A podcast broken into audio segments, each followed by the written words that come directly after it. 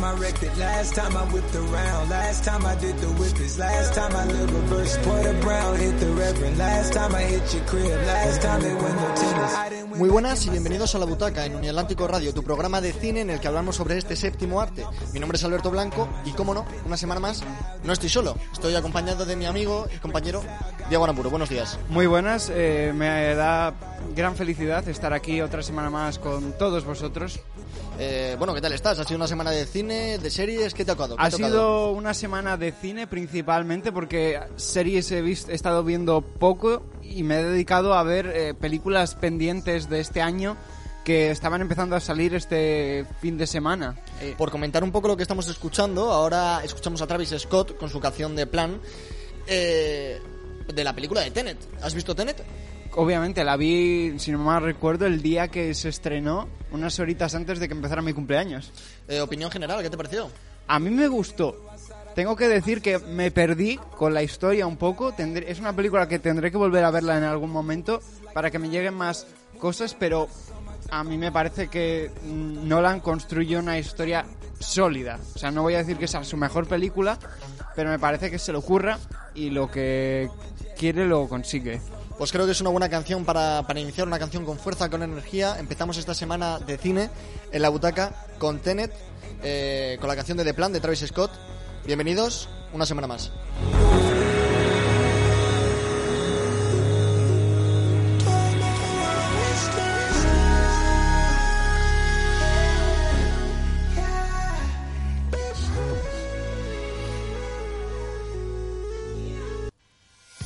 Y por desgracia, anunciamos con un anuncio un tanto triste, y es que la plataforma de Kiwi hoy eh, cierra.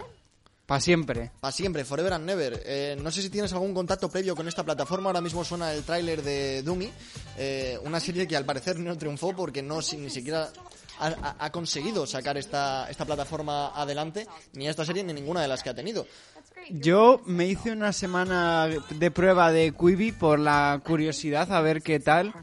Tenía una serie que tenía sus momentos y otros no, que se llama Survive, con eh, una de las protagonistas de, de Juego de Tronos, cuyo nombre se me acaba de ir de la cabeza, que era nuestro Fénix Oscuro de, de X-Men. Eh, ¿Cómo se Sí, llamaba la esta que, la que sale con lo de la Jonas Brothers.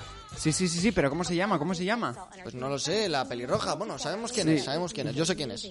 Sí, eh, entonces, además de eso, tenían unas, una serie de Idris Elba eh, haciendo competiciones es- estúpidas con un eh, miembro de, de Monster Trucks ¿Sí?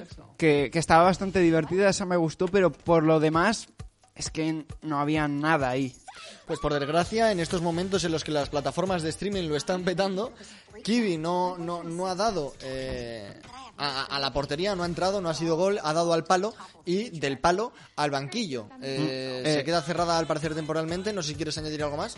Sophie Turner era el nombre de la actriz que se me había Sí, quedado. Sophie Turner, por Sophie. Turner. Pero bueno, eh, A ver, el, Una pena. el fallo de Quibi ya está explicado por bastante gente en YouTube y ha sido una plataforma que no ha aportado nada, que era además un modelo que podría haber triunfado pero se ha visto abocado al fracaso. O sea, hay, muchos análisis de por qué ha fracasado Quibi. Id a buscarlo en YouTube. A continuación vamos a hablar de una película que no sabemos si fracasará en salas o no, una película que tanto Diego como yo tuvimos la oportunidad de ver en el Festival de San Sebastián en esta 68 edición y es Beginning. A continuación vamos a escuchar el tráiler, un tráiler que no dice mucho, pero tampoco dice poco, em, ya que nos habla un poco de cómo es el ritmo de esta película. Eh, sin ser muy destructivo, Diego, eh, yo os invito a seguir al, a Sunrise Films, que creo que es la distribuidora en Twitter, y que veáis un poco la publicidad de esta película. Es una, una película que mm, va a dar de qué hablar, eso por supuesto, ya lo dio en el festival entre prensa y público, y, que a mí me pareció bastante interesante. Es una película muy difícil de ver, es una película muy lenta, si veis el tráiler, eh, no, no no os quiero hacer ni spoilers del tráiler, pero es una película lenta, una película dura, una película eh, que tiene mm, espíritu de cine de autor. Eh, otra cosa es que funciona o no. Diego, te cedo la palabra. Diego no quiere hablar.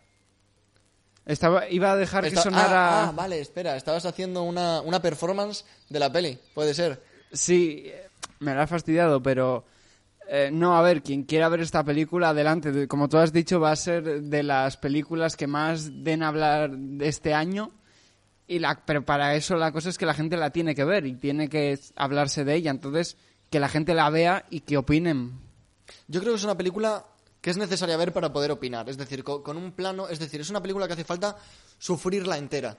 Sí, cosa Sufrirla que entera- Carlos Bollero no hizo. Carlos Bollero, no, bueno, no vamos a criticar desde aquí a, la- a Carlos Bollero, que es un crítico eh, con cierta reputación, me cago en todo Carlos Bollero, pero nosotros, en una sala de 240 periodistas, aguantamos y... Mentira, tú no aguantaste, tú te dormiste. La no me dormí. Yo, de hecho, cuando. Bueno, no digas eso, por favor. No digas esto del presentador del programa. Yo, en cuanto la gente se empezó a salir de la sala, me desperté.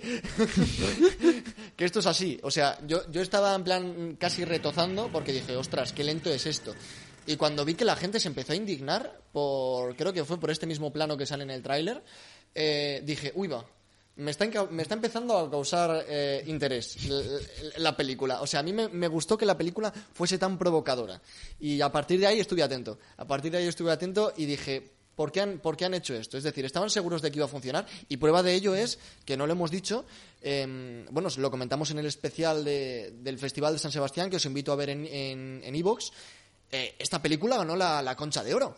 Además del premio a Mejor Actriz y premio a Mejor Dirección. Sí, sí, cuatro premios se llevó de San O sea, Sebastián. se llevó los premios más importantes. Eh, repito, os invito a verla. Eh, es una experiencia. Yo digo que es una. va- yo creo que en esto coincidimos los dos. Es una experiencia. Sí, desde no vamos a decir si es buena o mala, pero es una experiencia. Otra experiencia que también pudimos ver en el Festival de San Sebastián y que al final parece que sí va a llegar eh, esta semana a salas comerciales es El verano que vivimos.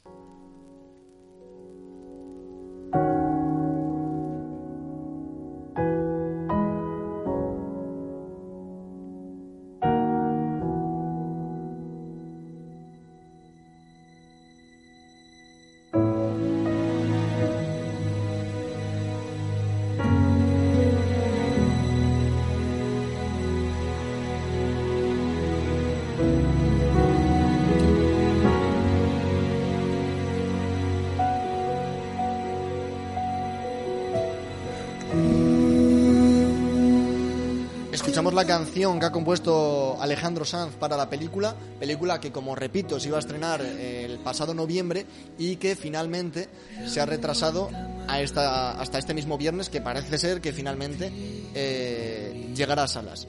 Eh, si no me confundo, el anterior retraso tuvo que ver bastante con los cierres de los cines de Barcelona eh, y, ahora parece que seguirá adelante.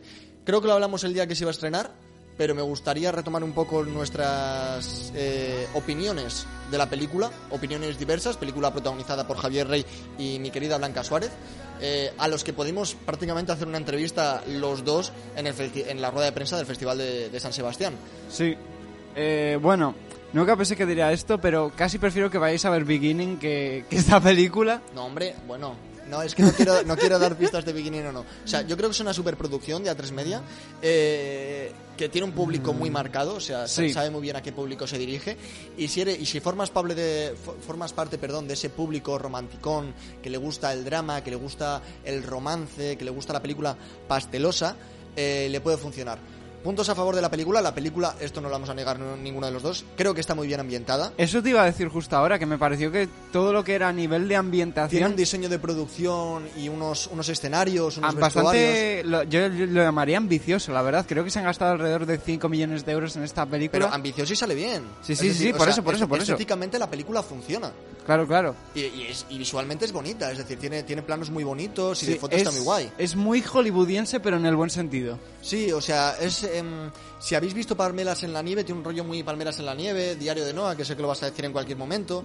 Eh, Pero eso a nivel argumental. Sí, a ni- nivel- pero, pero bueno, es bonita. Encima se basa como en, en Castilla, si no me confundo. No, era en Jerez, Jerez. En Jerez- bueno, casi al lado, al palo.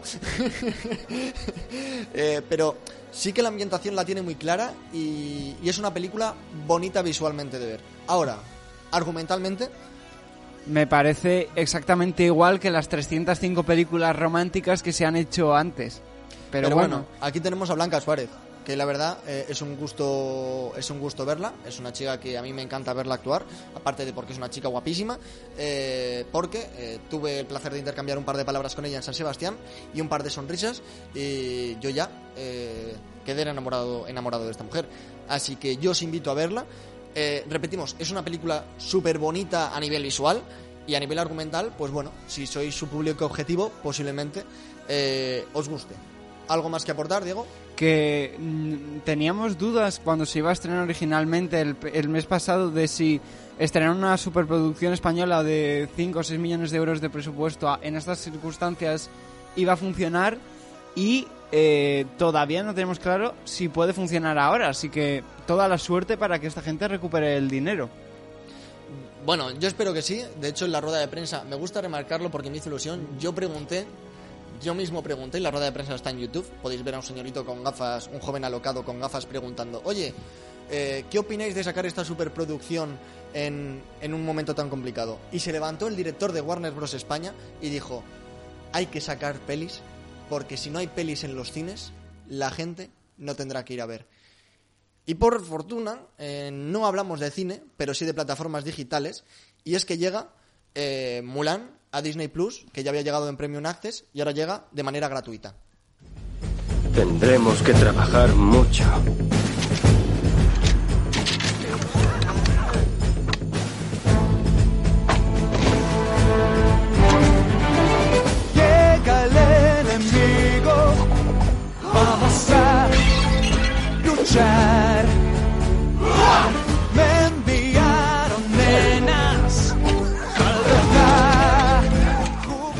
No sé si has visto, Diego, la película original de Mulan. Obviamente. Sí. ¿Qué te pareció? A mí me encanta. O sea, a ver, es, es uno de esos clásicos con los que hemos crecido todos y le, le tengo un apego, yo creo que, bueno, no voy a decir ultra especial, pero de las siendo de las películas que más he visto de Disney de, de niño, sinceramente, eh, a tope con, con Mulan. Eh, ¿Tienes ganas de verla? Ha recibido palos la película live action, ¿eh? Yo lo que he visto es que eh, tiene algunas de las mejores críticas del- de los live actions de Disney, que tampoco es decir mucho, porque en- aparte del Rey León no he visto ninguna que se haya llevado eh, alabanzas. Bueno, La Bella y la. Bestia tampoco recibió súper malas críticas, ¿eh? No, fue, o sea, es- fue una película templada, digamos Sí. así. Eh, y yo creo que esta en el fondo ha caído así. Lo que pasa es que tenía unos factores de boicot que no tenían otras películas. Porque claro, con todo el tema de China eh, ha habido un poquito de, de todo. Ha, ha habido polémica porque la actriz eh, protagonista eh, apoyaba al gobierno chino durante las protestas de, de Hong Kong, que si habían rodado en escenarios donde hubo campos de concentración en, en China. Sí, un, un background un poco, un poco Sí. turbio. Y bueno, yo creo que también eh, es necesario comentar que, que no sale Shifu en la peli, en la action. O eso han dicho. Shifu. Shifu. Shifu.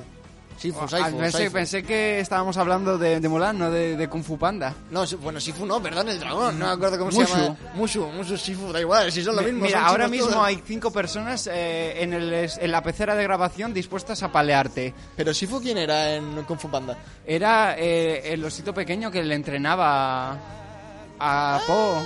Ah, vale, vale. Bueno, da igual, pues da igual. De uno son dragón, si todo es asiático. O sea. Pero en cierto sentido, yo siempre lo he dicho, a mí no me importa que cambien cosas en la historia. A ver, si recordemos va a que, que ya, han- que ya han dicho que van a adaptar la historia original de Mulan.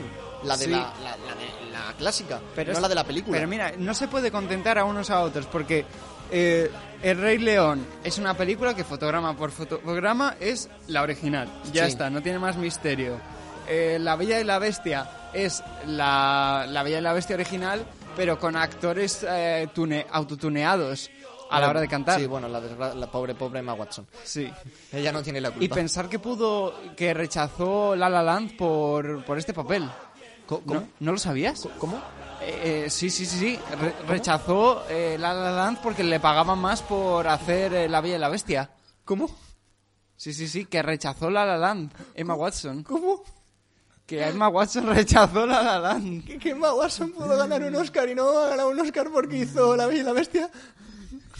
La pagaban más, ¿eh? Ay, pero, pero, pero, ¿por qué? Es decir, yo quería ver... Ay... Es ha muerto ya- el pobre, ha claro, muerto. No, ya no quiero poner música ni nada, yo, pero... Ay, bueno, ya tenemos título para el programa. Eh, te, si te- si ¿Quieres que acabe de rematar eso? Te digo que Miles Teller también pudo haber sido el coprotagonista de... ¿Este quién es? Es el... ah, a ver ahora cómo...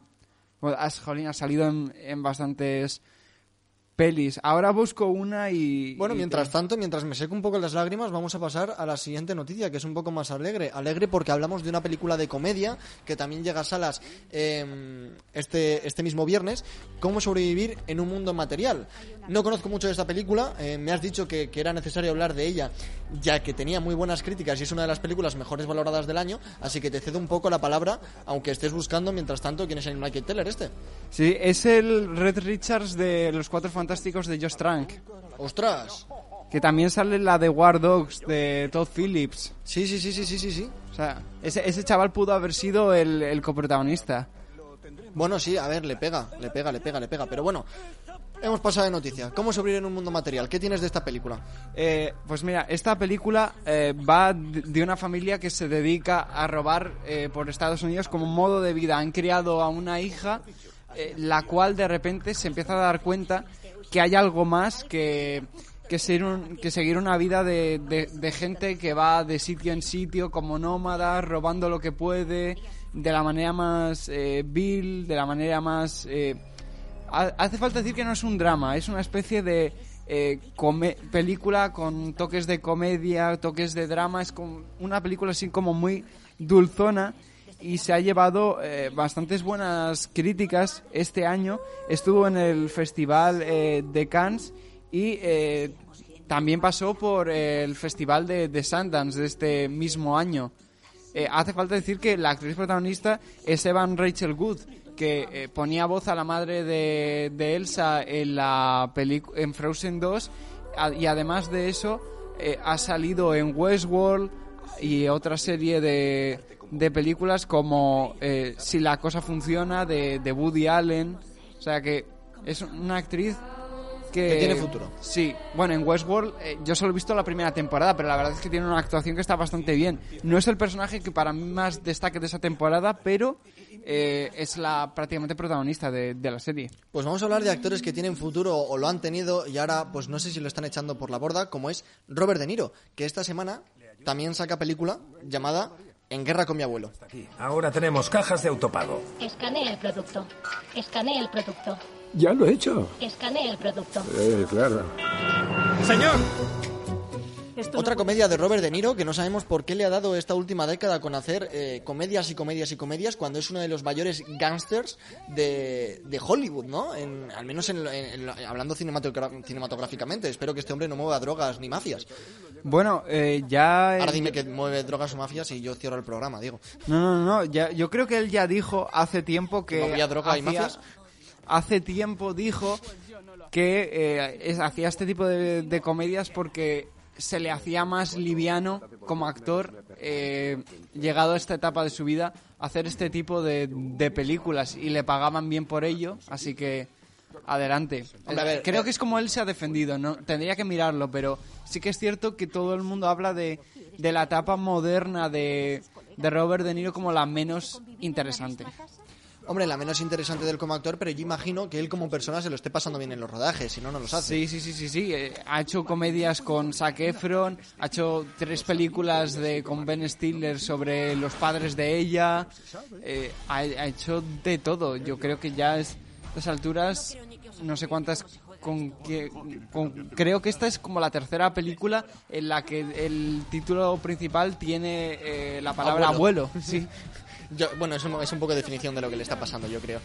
Eh, y otro de los estrenos que ya llevábamos vaticinando las semanas pasadas es Mank, la nueva película de David Fincher, uno de los mayores directores que nos ha dado estas últimas dos décadas casi.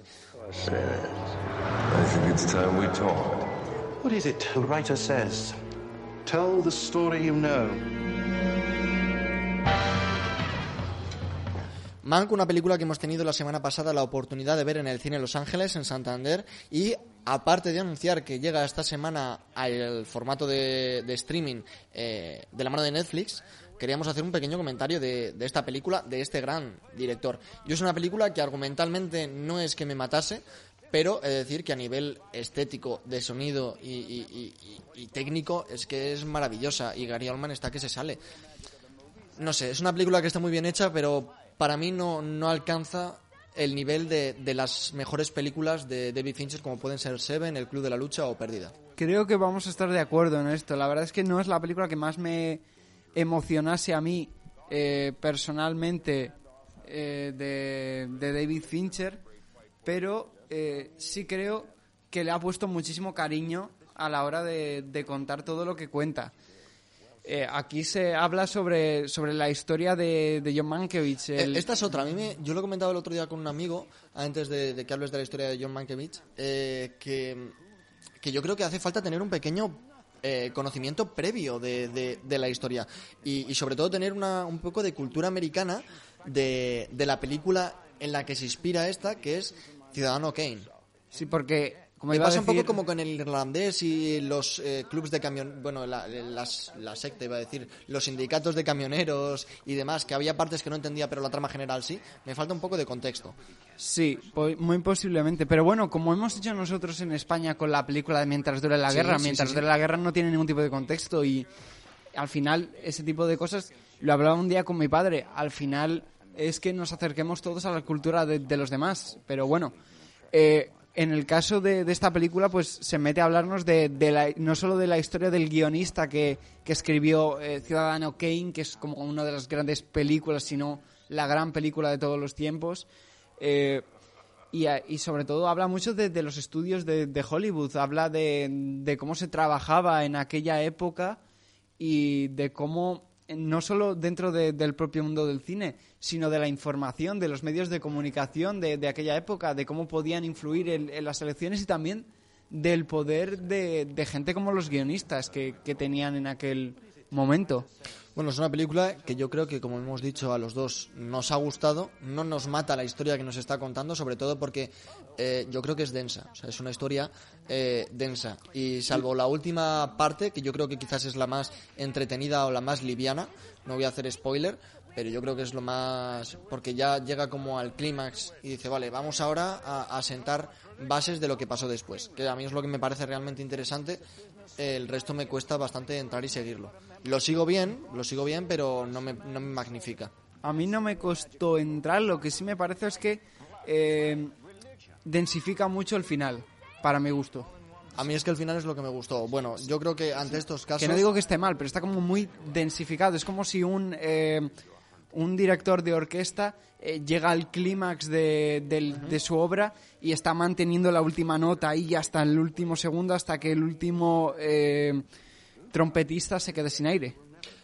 Bueno, yo ante todo siempre recomiendo ver una película de Fincher y esta no va a ser menos. Creo que es una película súper disfrutable. También os recomiendo que antes de comenzar a verla os informéis un pelín del Sí. contexto de la película. Si podéis veros Ciudadano Kane, mejor que mejor, porque encima los escenarios en ciertas ocasiones son similares eh, a Ciudadano Kane por, por la obra que se está adaptando. Eh, y bueno, que, que es una película magnífica, eh, disfrutable, pero que es mejor verla eh, bajo el contexto que la precede. Sí. Papá, ya basta. Ya lo sé. Ya es hora de que seas feliz. ¿Pero que soy feliz?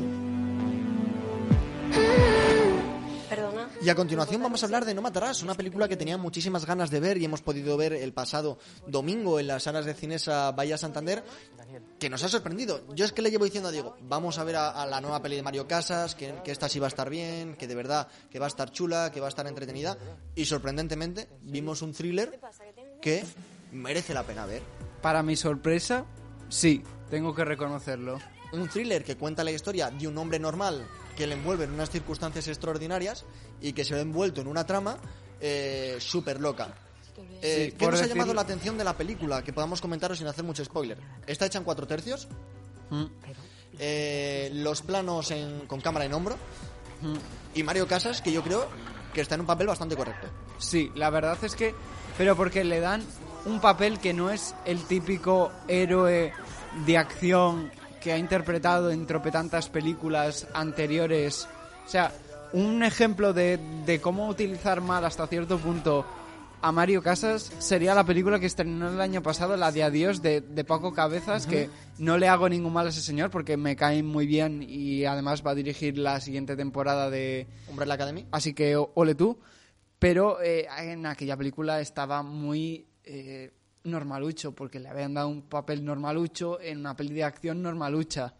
Y aquí le han dado un papel mucho más interesante en una película de acción mucho más interesante y con un estilo mucho más interesante. Eh, yo creo que tiene. Y luego creo que el mundo en el que ambienta o intenta retratar, porque es una película que tiene un rollo muy kinky, muy cani en Sí. algunos puntos, funciona muy bien. Y funciona Mm. para crear en ocasiones una tensión de Mario. Yo creo que la descripción de la película, que lo estábamos diciendo Sí. los dos eh, durante toda la película, es Mario, ¿dónde te, ¿dónde te sentaste, sentaste? Mario? No, No. no escogiste la tarta, Mario. No, ¿dónde te sentaste, Mario?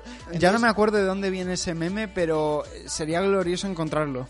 Eh, ya te lo cuento luego el meme, es que no, no es apto para todas las audiencias. Eh, ¿Tenía que ver con Cristiano Ronaldo? No, no tenía que ver con Cristiano Ronaldo. Eh, es un chiste de humor negro que no voy a hacer aquí la referencia Sí. porque es un programa para todos los públicos. Sí, sí, yo solo quería saber de dónde venía. Pero sí, es, es... O sea, la descripción de la peli es Mario, ¿dónde te sentaste? ¿Qué has hecho, Mario? ¿Qué Mm. has liado? Eh, entonces eso, Mario, por diferentes circunstancias de la vida, que es un hombre con el que llegas a empatizar porque tiene sus pequeñas ambiciones, está pasando ahora por un momento difícil de su vida, de hecho eh, me, me fascina y creo que esto me encanta comentarlo, cómo mide los tiempos la película para contar su historia. Creo que tiene muy claro hasta dónde, cómo alarga su planteamiento, dónde expone su problema y cómo expone su desenlace. O sea, me parece que el planteamiento dura lo que tiene que durar, el nudo llega en el momento justo y el, el desenlace llega perfecto. Es decir, es una película, encima me pareció larga, porque la película dura una hora y media y sales como, uff, eh, me da la sensación de que ha durado una hora cincuenta. O dos horas. Dos horas. Pero no por, no por mal, o sea, no porque la película esté mal, sino porque has visto mucha información Mm. mucha información, los personajes están muy bien presentados. Eh, a, mí me parecería muy interesante hablar con el guionista de esta película porque me parece que ha presentado situaciones y que has visto una historia súper larga en muy poco tiempo. Y creo que eso es de aplaudir. Sí, ya te digo que me parece de los thrillers españoles más destacables que se han hecho en años. No sé, eh, yo, lo, lo hablamos cuando salimos los dos, que aun siendo una película de una hora y media, es eso, nos dio la sensación de haber visto una historia muchísimo más larga Mm. y yo creo que eso es por, por el gran trabajo de, que ha tenido el guionista, que si no me, si no me acuerdo mal, creo que es David Y Vittori también ¿eh? yo creo que de montaje habrán tenido que ser también... Sí, sí, sí, por supuesto. Creo que David Vittori es el, el guionista que, por si no me equivoco también, esta es su, su ópera prima. Eh, Y si es su ópera prima, ole tú. Sí, Segundo sí, creo- tú que va hoy este programa. Sí, no, no sé si es su ópera prima, pero... Pero sí la peli es suya, sí, eso por supuesto, y el guion también es suyo. Y creo que eso, que mide muy bien los, los tiempos y tiene un acabado muy fino. Muy fino y muy kinky. Y el último plano, el último plano a mí me parece muy, muy chulo. Mm. No sé si tienes algo más que añadir, Diego. Yo creo que no. De esta película, yo creo que es- todo lo que se podía comentar lo hemos comentado ya. Pues eh, pongo un poco a tope a Badjal eh, para, para subirnos un poco y luego bajarnos con la noticia más triste, eh, o una de las noticias más tristes que nos podía haber llegado en, en 2020.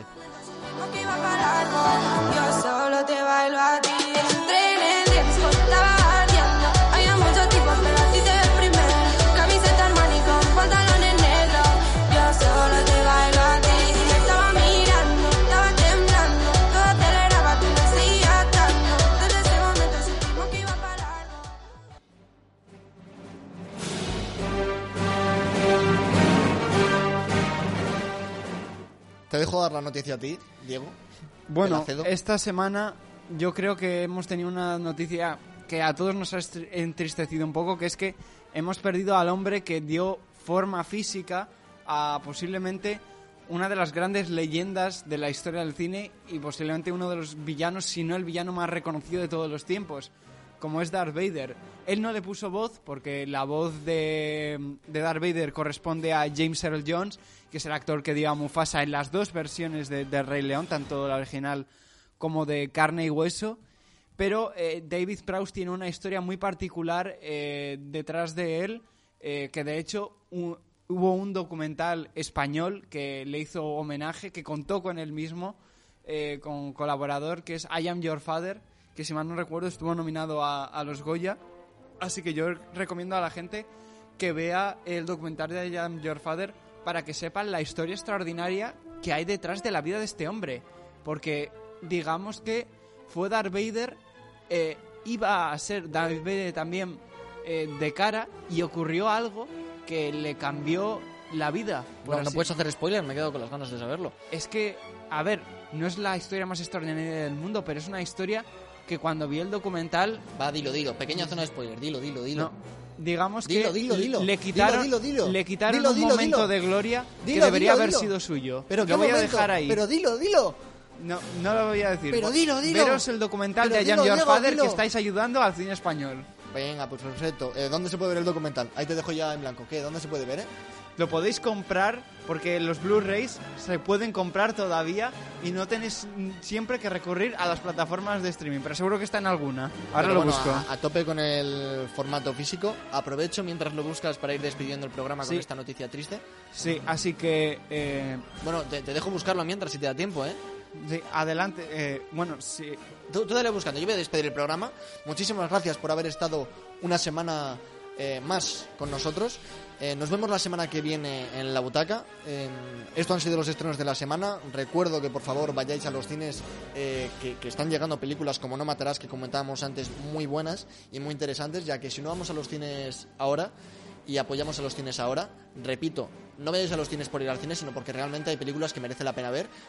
Y si no las vemos, no veremos después eh, la- las que lleguen. Y en el caso de Your Father, pues yo creo que comprad el Blu-ray. Eh, el Blu-ray porque no está en plataformas digitales, ¿no? De momento no. Sí. Vale. Pues cerramos con la marcha imperial en, en honor a David Prowse y eh, nos vemos la semana que viene.